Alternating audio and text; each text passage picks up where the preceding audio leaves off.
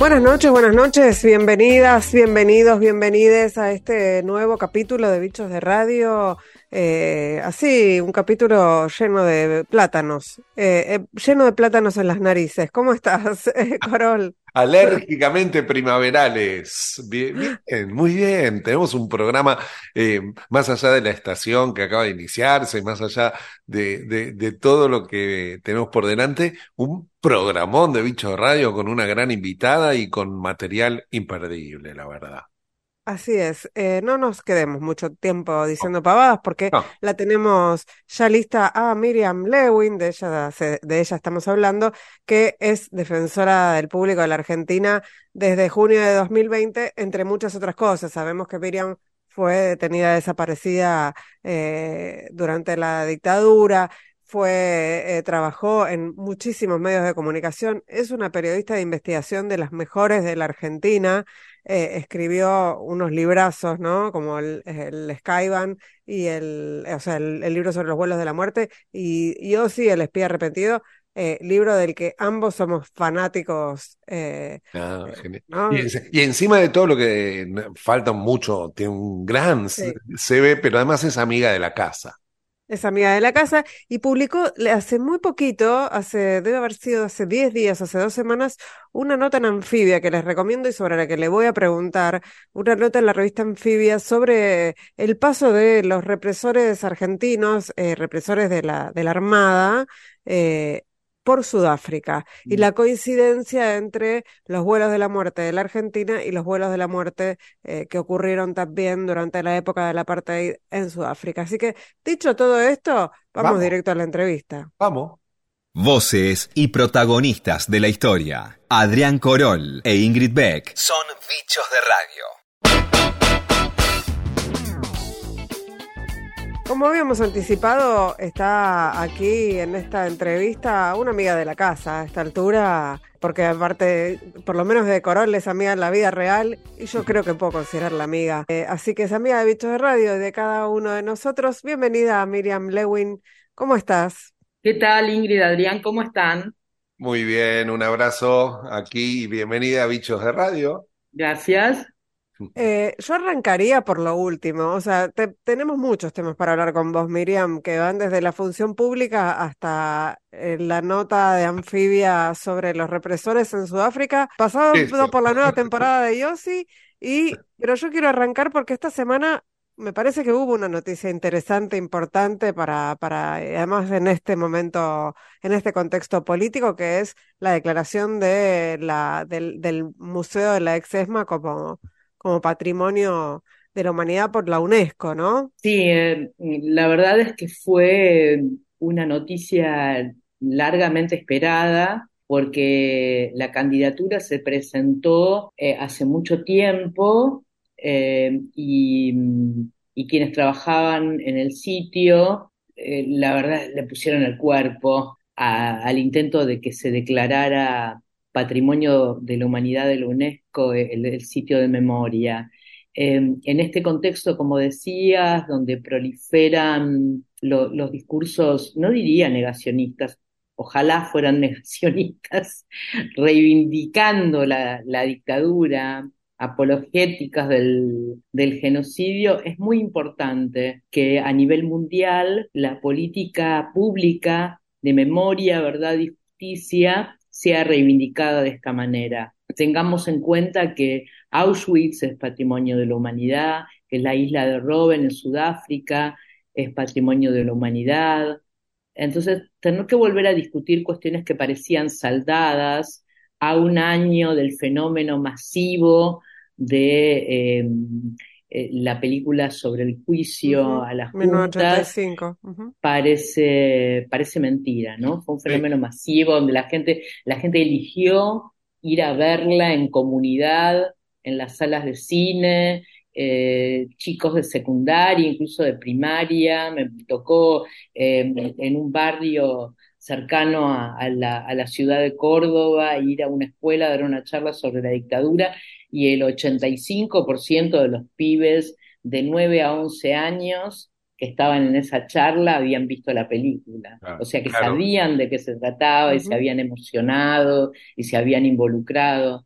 Entonces, venir a discutir eh, cuestiones que, parecían, como dije antes, ya saldadas, es, es muy descorazonador.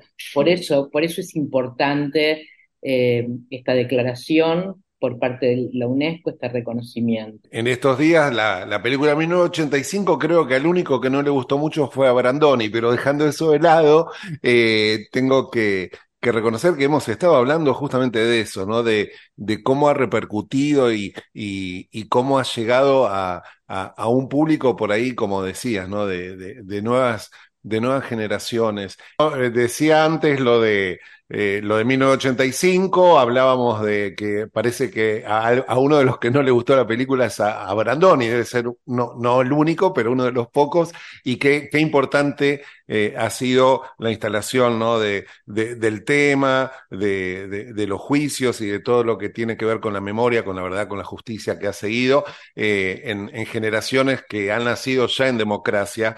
y ya que estamos en, en, el mundo de lo cinematográfico, eh, Miriam tiene una cábala, no lo hace porque yo sea bueno en eso, sino de cábala, que cuando presenta libros me invita a la presentación a estar allí eh, acompañándola y moderando en, en Skyban y en, eh, en Yossi, nada menos. Y, cuando me recuerdo cuando leí por primera vez Yossi, dije, acá hay, hay una serie, hay una película, y, y con el tiempo.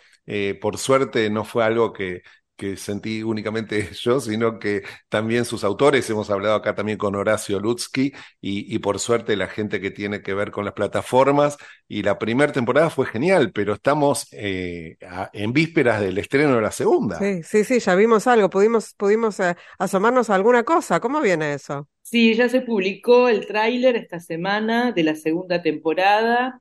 Es una temporada en la que participan dos actores israelíes, un actor y una actriz, para ser más precisa, Moran Rosenthal y Itzik Cohen, muy conocidos eh, por haber participado en Fauda, que es una serie muy, muy exitosa. Eh, pero además de, esta atracción, en la segunda parte de Yossi Em, habla de, del proyecto del misil Cóndor, mm. habla de eh, la, exposición de Yossi por una traición de, un periodista que primero pretende colaborar en que Yossi comunique su verdad eh, y, después lo traiciona.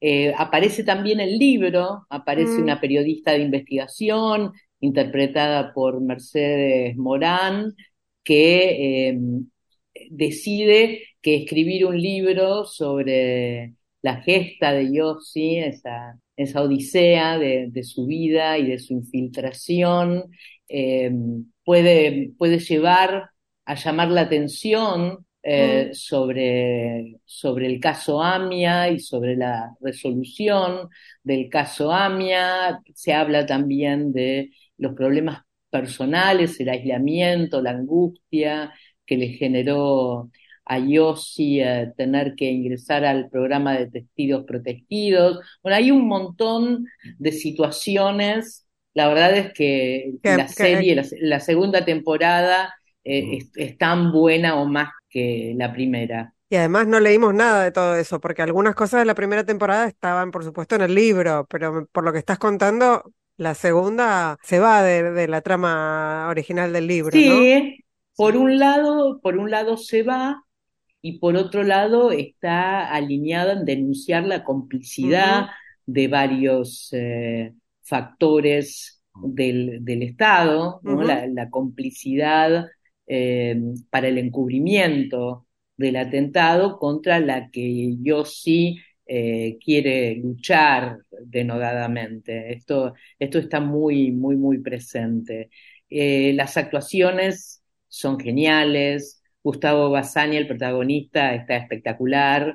Eh, Natalia Oreiro, mejor aún que en la primera temporada, Alejandro Aguada, Minerva Casero, Matías Mayer, pero el, que, el personaje que despega eh, de una manera impresionante eh, y, se agranda muchísimo es el de eh, Marco Antonio Caponi, el de Garrido. Mm. el policía corrupto, mm. eh, el enemigo de Yossi dentro de, dentro de la fuerza. Ese, ese personaje crece mucho en esta segunda temporada y la actuación de Caponi es fantástica. Es un actorazo, un actorazo. La verdad, sí, se viene viendo ahí en, en la primera temporada y ahora por supuesto, después de todo esto que contaste, tenemos mucha más ansiedad que hace cinco minutos eh, por verla. Ya falta poco, ya falta poco. ¿Por dónde la paseamos ahora, Corol? Y yo, eh, vos hablaste de Sudáfrica, ¿sabes qué? Eh, la nota que tiene que... Yo la primera vez que oí hablar del tema eh, de, cómo se resolvió la, o cómo se abordaron las, las situaciones y las cuestiones de violación de los derechos humanos en Sudáfrica. Además, recuerdo que fue a través de Claudio Tamburrini, eh, desde un punto de vista de alguna publicación sueca, una cosa rarísima, y que mm, hayas trabajado en eso y que lo, nombraba recién Ingrid, me parece interesante hacer un espacio para, para ponerlo acá en Bichos de Radio. Sí, contemos un poco que, que hace poquito salió una nota en Anfibia, ¿no? De, de, Miriam, eh, y en coautoría con, con un compañero, ahora lo vamos a editar esto, pero no me acuerdo el nombre. Facundo Fernández Barrio. Eso, Facundo Fernández Barrio. Ahí voy de vuelta. Facundo Fernández Barrio es un periodista joven, es un doctorando en historia, em, eh, una persona muy talentosa, eh, con la que nos pusimos a investigar hace un tiempo qué relación podía tener con el inicio de los vuelos de la muerte en Sudáfrica la llegada de cuatro mm. integrantes del grupo de tareas de la ESMA, mm. nada menos que el director de la ESMA, Rubén Chamorro, como agregado naval de la Embajada Argentina en Pretoria, en el 79-80, Alfredo Astiz, que fue como su ayudante, su adjunto, y a la Escuela Superior Naval en Ciudad del Cabo, eh, eh, Perren, el Puma Perren, otro integrante del grupo de tareas, y el jefe del grupo de tareas, el Tigre Acosta.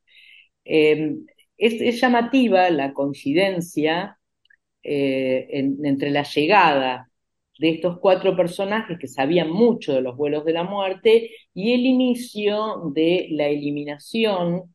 Eh, de opositores al régimen del apartheid por parte de un grupo de inteligencia en vuelos la muerte que em, se llamaba Delta 40. Mm. Hay un periodista sudafricano, Michael Smith, eh, con el que hace un par de años em, tuvimos una charla porque él me pidió, eh, conociendo mi, eh, investigación sobre el Skyban, sobre los vuelos de la muerte y los pilotos de los vuelos de la muerte, me pidió un, texto para la contratapa de su libro que se llama justamente Vuelos de la muerte.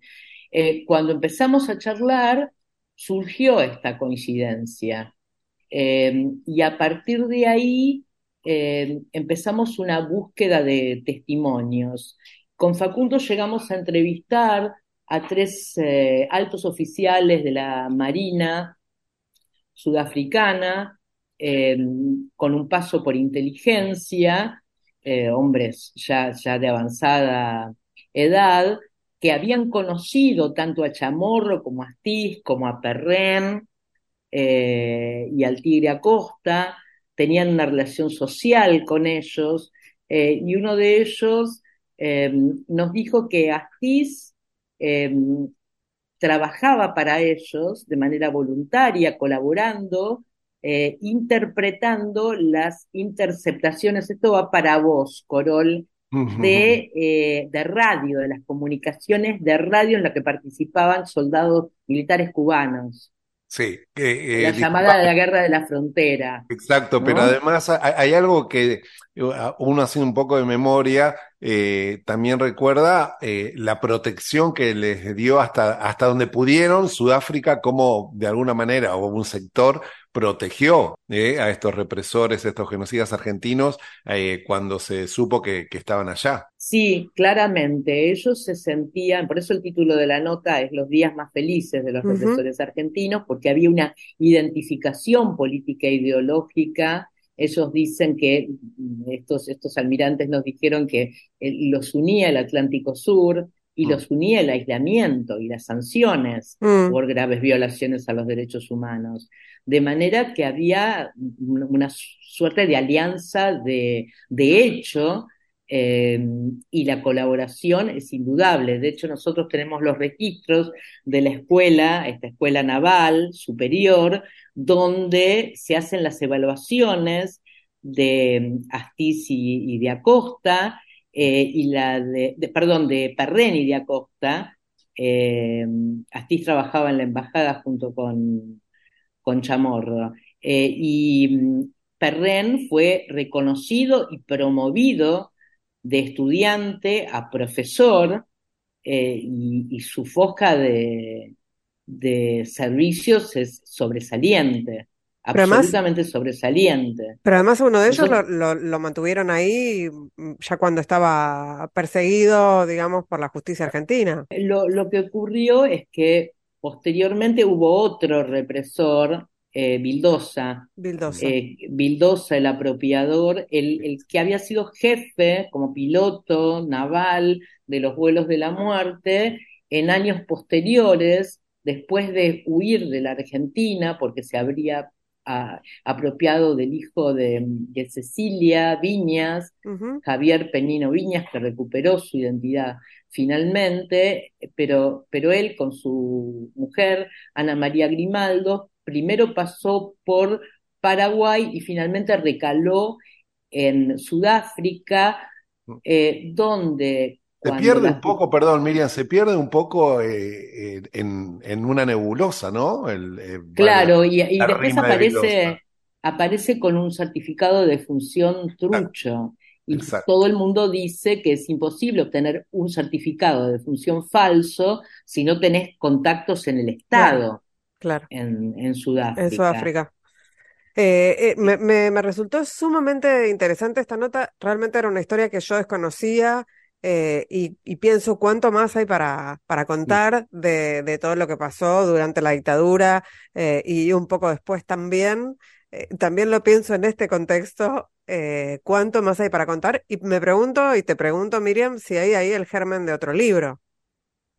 No, no sé, no sé, por ahora, por ahora no, por ahora, por ahora no. Estoy con otros temas. Pero bueno, y además, y además la, función pública, mi trabajo como defensora me, me absorbe bastante eh, tiempo, pero algunas otras cositas estamos escribiendo. Esto de Sudáfrica probablemente vaya, vaya a la cola. Es muy interesante, eh, tiene muchas, muchas facetas, hay varias escenas Em, muy, muy significativas. Nosotros hablamos con el, con el hijo del Puma Pernen, que es diplomático, que no tiene nada que ver con la trayectoria de su padre, pero él viajaba a Sudáfrica a visitarlo. Estaba separado Perren de su madre y él visitaba a, su papá. Y él nos refería que el, el propio Perren estaba escandalizado por el altísimo nivel de vida, la vida dispendiosa que llevaba a Costa. Y uno se pregunta con qué dinero claro. llevaba esa vida, ¿no? Rentando una mansión en el barrio eh, más aristocrático de Ciudad del Cabo, em, organizando recepciones a las, que invitaba militares sudafricanos, eh, o sea, hasta, hasta sus propios camaradas de armas estaban horrorizados por el, tipo de vida que llevaba el Tigre Acosta. Estaba pensando, Miriam, hablamos de la función pública, hablemos de la Defensoría, porque eh, este es un año también donde estamos celebrando los 40 de la recuperación de, la democracia y hay que decirlo que, eh, por empezar, hubo buena parte de, estos años eh, donde todavía regía el decreto ley 22285, que es la, llamada ley de radiodifusión de la dictadura. Recién eh, hace pocos años, relativamente pocos, eh, se sanciona la, ley de servicios de comunicación audiovisual. Allí se crea esta figura de la Defensoría del Público qué, mirada puedes hacer desde, tu lugar, desde defensora, desde titular de, esta defensoría eh, sobre su trabajo y sobre la importancia de, estos medios y de, lo que ha sucedido con la ley de servicio de comunicación audiovisual en, en democracia. La defensoría empezó a funcionar tres años después de la sanción de la 26.522 de la ley de medios y, y, la primera defensora fue Cintia Otaviano. Después de cuatro años de intenso trabajo en los que se armó desde cero la Defensoría, eh, hubo cuatro años de acefalía y después de intervención por parte del macrismo, donde la intención eh, fue, yo diría, paralizar la Defensoría. Hubo mucho desánimo, eh, pero trabajadores y trabajadoras de la Defensoría eh, se mantuvieron en pie y a partir de junio del 2020 eh, y en plena pandemia y en pleno aislamiento intentamos que la Defensoría empezara a funcionar al 100% de sus capacidades nuevamente. Entonces, tenemos la satisfacción de haber tenido picos de reclamos sobre temáticas muy sensibles. Ustedes saben que la Defensoría es una suerte de oficina de defensa del consumidor y consumidora de medios de comunicación, lo cual es una contradicción porque decimos que la comunicación no es una mercancía, es un derecho. Pero para que la gente entienda, la que no conoce el organismo, eh, es un lugar donde se reciben reclamos de las audiencias. Es decir, si no te gusta, si te enoja, si te molesta lo que ves o escuchas en un medio de comunicación y crecientemente, a pesar de que no tenemos competencia en lo digital también, en Internet podés hacer un reclamo en la Defensoría. Y trabajamos muy rápido, con mucha eficiencia y consiguiendo reparaciones, capacitaciones. Últimamente decía que tenemos la satisfacción de haber tenido picos históricos de reclamos por temáticas relativas al género y últimamente a pueblos originarios. Ustedes recordarán que recientemente un móvil de un programa de televisión em, se burló de la de, eh, sí, se burló de dos pasajeros del subte que estaban vestidos con atuendos eh, de, pueblos originarios, de pueblos originarios eh, hablaron en quechua con, con, la movilera, con la periodista, eh, y desde, desde el piso, desde el estudio, se escuchaban risas, se escuchaban burlas, eh, los interpelaron, les preguntaron si habían votado, como si las personas no supieran cuáles eran sus derechos, y a partir de ahí recibimos alrededor de 1.700 a 1.800 reclamos. Es la mm. primera vez que una temática relativa a pueblos originarios eh, genera esta, esta, suerte de movilización eh, en, defensa de los derechos de, estas personas.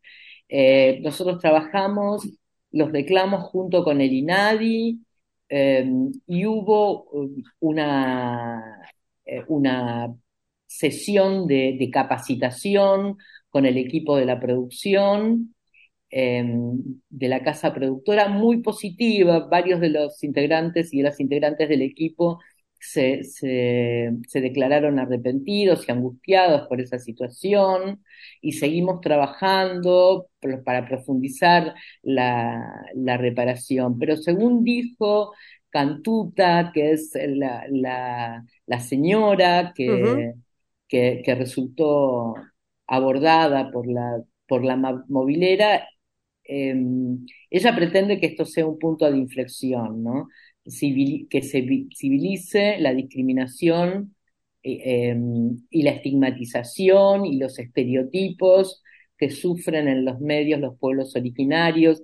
Recordemos que hubo, sobre todo en, eh, en lo que se refiere a las comunidades mapuches, muchísimos envíos periodísticos, donde se, se los acusaba de terroristas, de querer, de querer eh, venir a quedarse con la Patagonia, con lo nuestro, es una suerte de, de plan andinia mapuche, ¿no? el plan andinia que dice que los, que los judíos se quieren quedar con la Patagonia, bueno, acá dicen que, que los mapuches... Se la van a repartir con los mapuches. van a poner un, yo, un Yossi mapuche. Claro, es la conspiración mapuche sionista, algo así.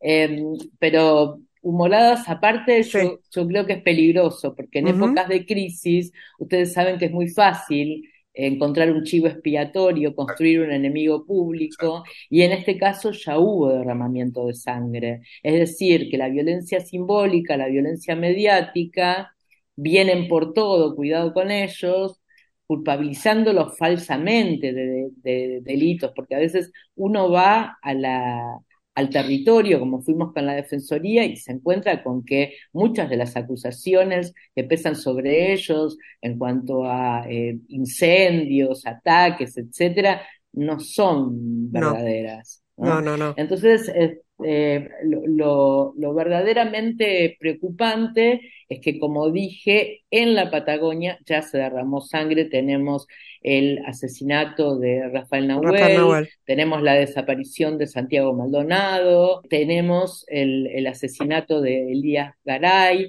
en, Cuesta del Ternero, en la Love Kemkentreu. La verdad es que eh, cuando nosotros viajamos y hablamos con los medios que son objeto de reclamos, tratamos de hacerlos entrar en razones para que entiendan que lo que han conseguido es romper la, trama social en ciudades como Bariloche, donde uno agarra la guía telefónica y más de la mitad de los, de los apellidos son mapuches. mapuches. Eh, Miriam, eh, quería aclarar también, contaste un poco de, de, qué va la Defensoría, ¿no? Porque por ahí, inclusive después de tanto tiempo, hay muchas personas que no, que no tienen clara cuál es la misión, así que está bueno, contarlo, lo, contaste recién, y también contemos que la Defensoría no es un organismo del gobierno, ¿no? sino que es un organismo del Estado, y que ahí hay una diferencia. Y además tu mandato sigue, ¿no? Más allá de que haya cambio de gobierno. Mi mandato, mi mandato termina en junio del 2024, eh, no coincide con el mandato del Poder Ejecutivo, porque además la Defensoría no está eh, bajo el Poder Ejecutivo, no es un organismo del Ejecutivo, es un organismo autónomo que depende funcionalmente del Poder Legislativo, del Congreso de la Nación, y le rinde cuentas a la Comisión Bicameral de Seguimiento de la Ley de Medios, que está integrada cuando funciona, en este momento no está mm. funcionando, eh, no está integrada por eh, legisladores y legisladoras de todos los partidos. De hecho, cuando yo fui designada, estaba integrada por gente de, Juntos por el Cambio también. Nosotros, además de recibir reclamos de las audiencias, eh, tenemos otras eh, funciones, como por ejemplo capacitar. Nosotros ofrecemos, por ejemplo, ahora estamos haciendo una capacitación sobre la trata en los medios para personal de las fuerzas de seguridad. Estamos con el Ministerio de Educación capacitando en alfabetización mediática e informacional, que es un nombre horrible, pero que quiere decir que todos y todas las ciudadanas obtengamos herramientas que nos permitan identificar la desinformación, neutralizar los discursos de odio, em, saber manejarnos en Internet y ya creo que alrededor de 8.000 docentes a través de la plataforma del Ministerio de Educación han sido capacitados por la Defensoría. Eh, damos clases sobre medios y salud mental, sobre medios y consumos problemáticos, infancia y adolescencia, mm. eh, en alianza con UNICEF.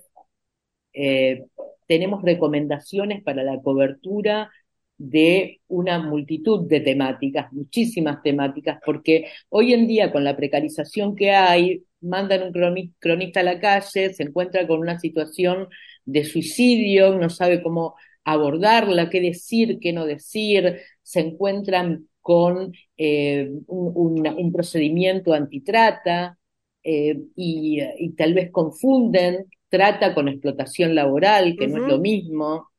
Eh, hay eh, recomendaciones para el tratamiento de, la cuestión Malvinas, para la cuestión de eh, eh, juicios de, lesa humanidad, para el viejismo, para no, no caer en nuestros pobres abuelos, nuestros queridos viejos, nuestros sacrificados jubilados, porque lo único que hace esta cuestión paternalista es eh, estereotipar la vejez como si la, vejez significara necesariamente vulnerabilidad. Siempre las personas adultas mayores aparecen en los medios, en la sección policiales, como víctimas de delitos eh, y si no, en, eh, información previsional, eh, como si fuera el único rol que tienen las personas adultas mayores en, en nuestra sociedad. Lo mismo pasa con los chicos en el sentido de que los chicos y chicas no aparecen en los medios y cuando aparecen, aparecen también en la sección policiales, porque son presuntos autores de un delito, o, en su caso se los expone, se los, se los criminaliza, se dan datos que conducen a su identificación, eh, no hay presunción de inocencia tampoco, o sino como víctimas de un delito, como en el caso Moreno o muchísimos casos de, abuso sexual. Bueno, eh, sobre cada una de estas temáticas, además de tener estos decálogos que son eh, muy útiles porque son 10 reglas que tenés que seguir para no meter la pata. Claro. Nosotros damos talleres en productoras, en sindicatos de trabajadores de prensa, en universidades, para aprender a cubrir todas estas temáticas. Espectacular, la verdad que me parece que está bueno eso, seguir contando de qué se trata la Defensoría eh, y, sale mucho mejor cuando, cuando lo contás vos. Creo, Miriam Lewin, que te hemos paseado por unos cuantos temas, seguro nos quedaron, un montón. Quedaron Pero te queríamos agradecer mucho este rato con Bichos de Radio. Gracias a ustedes. Les mando un beso enorme a ustedes y a la audiencia. Un beso grande. Chau, chau. Adrián Corol, Ingrid Beck, Bichos de Radio. Por Nacional. Bichos de Radio. Hasta la medianoche. Por Nacional. Vive cada instante como lo esencial. Danzan ante tus ojos nuevos signos por descubrir. Muchas manos creando todo hasta aquí. Hoy te abren las puertas a tu mundo que vas a construir.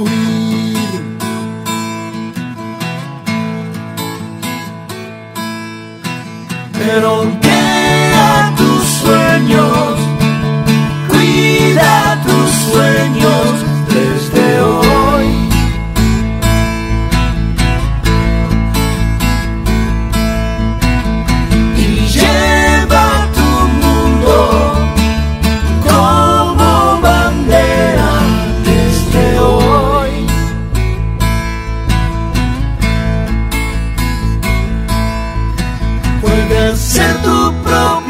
cielo,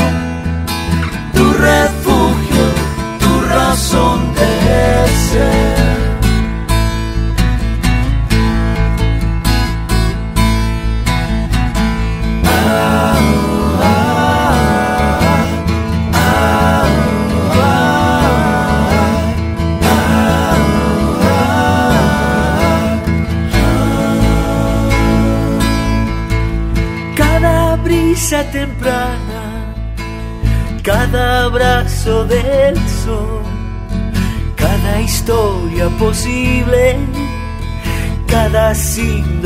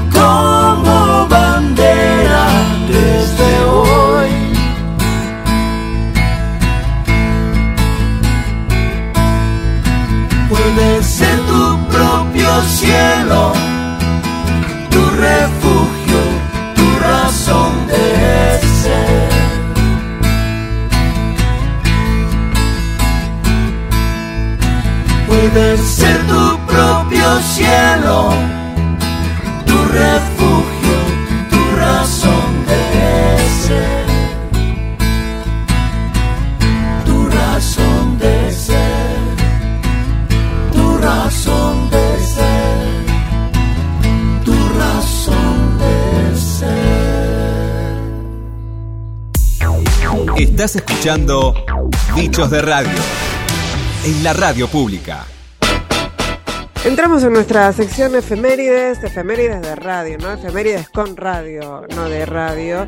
Y en este caso, eh, el 16 de septiembre pasado se cumplió un aniversario de la, del derrocamiento de Perón, del 55, ¿no? La que se autodenominó Revolución Libertadora, eh, que en realidad fue una, una dictadura, una dictadura militar, que empezó como con el ya con, conocido bombardeo a civiles el 16 de junio del 55 en Plaza de Mayo para después finalmente tomar el poder en septiembre.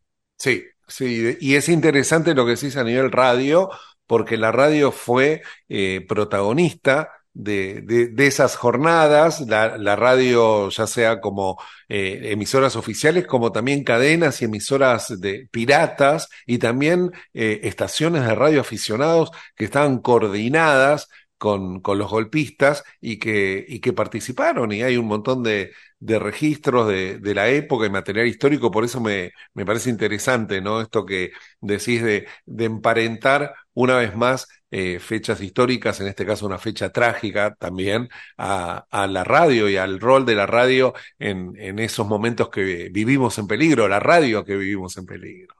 Vamos a escuchar entonces eh, una, una, una, producción que hicimos a propósito del derrocamiento de Perón el 16 de septiembre de 1955. 16 de septiembre. Con el apoyo de los Estados Unidos, Gran Bretaña promueve y financia un nuevo golpe contra el gobierno constitucional. Los cabecillas del golpe, generales Lonardi, Aramburu, y el contraalmirante Rojas denominarán a la traición Revolución Libertadora. Durante los primeros días, la superioridad de las tropas leales del ejército comprometía seriamente el resultado del golpe. Frente a esos acontecimientos, el día 19, Rojas ordenó al crucero 9 de julio, que se hallaba apostado a 9.000 metros de distancia de las costas de Mar del Plata, abrir fuego sobre las refinerías de petróleo de esa ciudad. La Marina había sido reabastecida secretamente por barcos ingleses. Eran las 7 de la mañana. La población vio con espanto las llamaradas que se elevaban a más de 30 metros y la densa humareda que cubría la ciudad. El bombardeo se prolongó hasta las 12 del mediodía. Los muertos se contaron por cientos. Acto seguido, Rojas intimó al presidente de la nación a presentar la renuncia. Caso contrario, amenazó, procederemos a bombardear las refinerías petroleras de La Plata y Doc Sud. La CGT solicitó armar a sus millones de afiliados para unirse a las tropas leales en defensa del gobierno, a lo que Perón se negó. Sabía que los criminales cumplirían la amenaza de continuar con la destrucción y la masacre de civiles. Ante esa certeza, ordenó al ministro de Ejército, general Franklin Lucero, transmitir por radio una proclama en la que ofrecía su renuncia.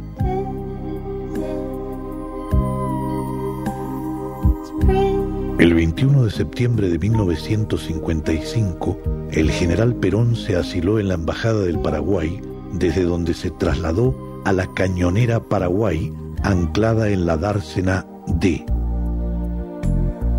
El 26 de septiembre, en un hidroavión Catalina, se dirigió al Paraguay, donde comenzó el largo exilio que se prolongaría por 17 años. El primer ministro británico Winston Churchill dijo ante el Parlamento, la caída de Perón es el acontecimiento más importante para el imperio británico después de la Segunda Guerra Mundial. No le daremos perdón ni cuartel hasta el fin de sus días. El subsecretario de Asuntos Internos de los Estados Unidos declaró, nos congratulamos por el fin de la dictadura más brutal que haya conocido la América Latina.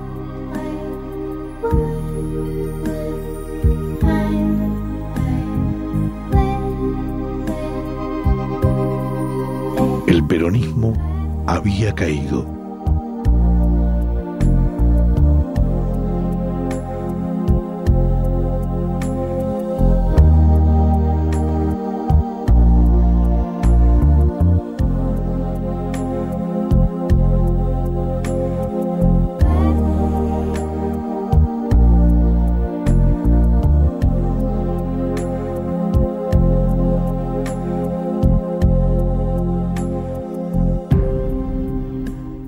Continuamos con Bichos de Radio. Volvemos a los podcasts. Me gusta. Volvemos a los podcasts. Sí. En este caso, también, eh, bueno, y para, para hablar de la, de, la, de la importancia de los medios públicos, ¿no? En este caso, porque este, esto que vamos a escuchar, vamos a escuchar eh, un fragmento de un podcast que se llama El Faro del Mediterráneo, eh, está producido por RTV, ¿no? Sí, por sí, Radio sí, Radio Televisión Española. Por la Radio Televisión Española, junto con Médicos Sin Fronteras, es la primera colaboración que hacen. Está guionado, dirigido y, y diseñado por Javier Hernández, por el Mm. periodista Javier Hernández. Es un podcast documental, tiene cuatro capítulos, tiene esta característica particular. Fue grabado eh, en un barco, en el barco Geo Barents, Sí. que es el barco de rescate de Médicos Sin Fronteras en el Mediterráneo Central. Desde ahí, eh, Javier Hernández, bueno, ahí se fue a, se, se metió tres semanas arriba del barco para conocer cómo trabaja la, la organización y cómo, para contar con sonidos, cómo es esta crisis humanitaria que atiende eh, Médicos Sin Frontera. El hilo conductor del Faro del, Mediterráneo, es decir, los cuatro capítulos, tienen que ver con el rescate de 76 personas que viajaban en un barco, en un barco de goma, sí. a la deriva una noche de septiembre. Cada, cada uno de los capítulos cuenta la historia de vida de algunos de esos sobrevivientes que eh, luchaban para atravesar África y llegar a Europa atravesando Libia. Así que imagínate todas las violencias que fueron sufriendo a lo largo de, de ese camino. Todo eso está contado en este podcast que se llama El Faro del Mediterráneo eh, y que hizo el, el periodista Javier Hernández. Eh, le- les propongo que lo busquen porque es realmente es, el- el- la calidad del sonido, es decir, es, bueno, nada, es como estar navegando eh, y escuchando esas historias que son sumamente impresionantes. En este podcast se cuenta la historia de la travesía que hizo el Geo Barents, el barco de rescate fletado por la ONG Médicos Sin Fronteras en septiembre del año 2022. El periodista de Radio Nacional de España, Javier Hernández, formó parte de la tripulación para contar lo que sucedía en el Mediterráneo central. Muchas de las personas que se dirigen a Europa huyendo de la pobreza, de la falta de libertad, del abuso o del machismo, mueren atravesando el Sáhara, el Sahel o en las aguas del mar Mediterráneo.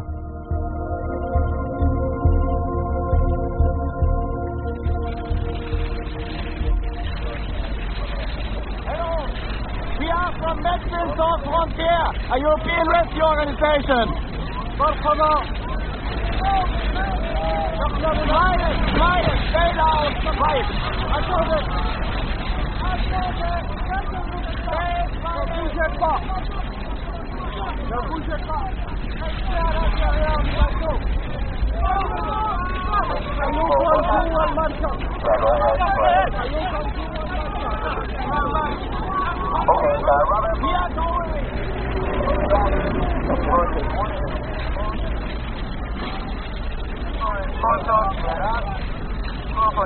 I need to know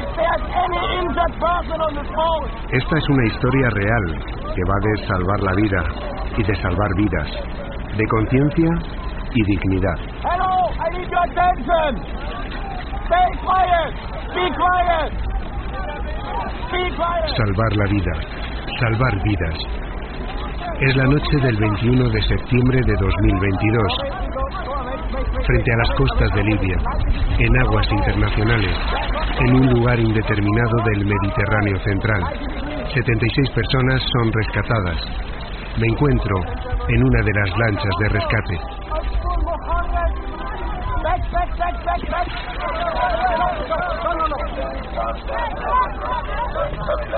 Una barca hinchable que se adapta a la forma de las olas sostiene débilmente al grupo de personas que nos miran con miedo. incertidumbre y cierta esperanza. Estoy embarcado en el Geo Barents, el barco de Médicos Sin Fronteras, el que rastrea el Mediterráneo central en busca de personas en peligro de morir ahogadas.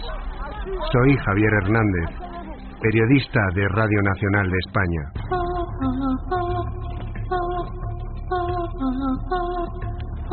El faro del Mediterráneo. El Faro del Mediterráneo es un podcast dirigido, escrito y realizado por Javier Hernández. En RTVE Play Podcast. Radio Nacional de España. Médicos sin Fronteras. Capítulo 1. Embarcar. El Geo Barents, fletado por Médicos Sin Fronteras, es un buque con bandera noruega de casi 80 metros de eslora y 1.300 toneladas, diseñado para la investigación científica. Alguien me dijo que antes buscaba petróleo en los océanos. Ahora busca embarcaciones fletadas por mafias que trafican con personas.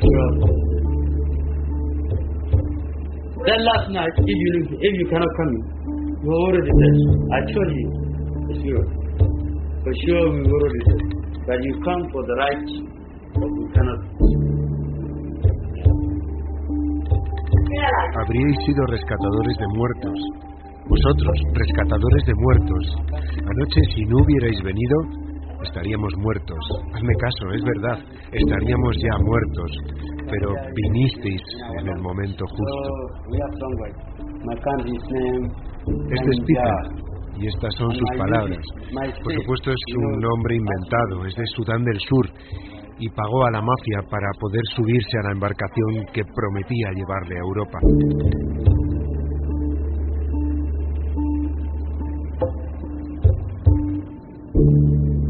Pomona es como se conoce en el argot de los rescatadores a las embarcaciones hinchables en las que llegan las personas que huyen a través del Mediterráneo. Las mafias obligan a uno de los migrantes a coger el timón de la gomona. Todos callan cuando se les pregunta quién gobernaba la embarcación, porque el piloto se arriesga a ser detenido y acusado en Europa de tráfico de personas. Las mafias escogen a hombres jóvenes y fuertes. Se les dice que apunten la proa a las luces de las plataformas petrolíferas. Ingrid Beck y Adrián Corol son bichos de radio por Nacional. Se acabó el tiempo, Corol. El tiempo es eh, tirano también en la radio. Así que nos vamos. Nos vamos hasta la semana que viene. Hicimos este, este programón. Te digo, ¿quién es? ¿Quiénes hicimos este programón? En la producción Silvana Avellaneda, Marianela Cantelmi y Eric Domerg. En la web y en las redes Martín Bibiloni. En la edición de audios Ingesta. Y nos retiremos entonces. Nos retiremos y volvemos en, la próxima semana. Yo estaré con un año más. Claro. Pero falta, todavía falta mucho, falta una semana. No te voy a decir nada. No me digas nada y nos vemos. Y acuérdense que esto fue Bichos de Radio, que es apenas un programa de radio.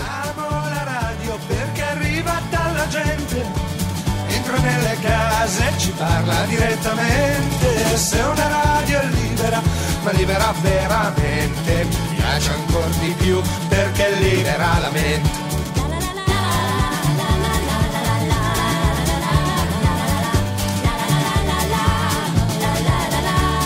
Con la radio si può scrivere, leggere o cucinare, c'è da stare immobili, seduti lì a guardare. Forse proprio quello che me la fa preferire. È che con radio non si smette di pensare. Amo la radio perché arriva dalla gente, entra nelle case e ci parla direttamente. Se una radio è libera, ma libera veramente, mi piace anche di più perché libera la mente.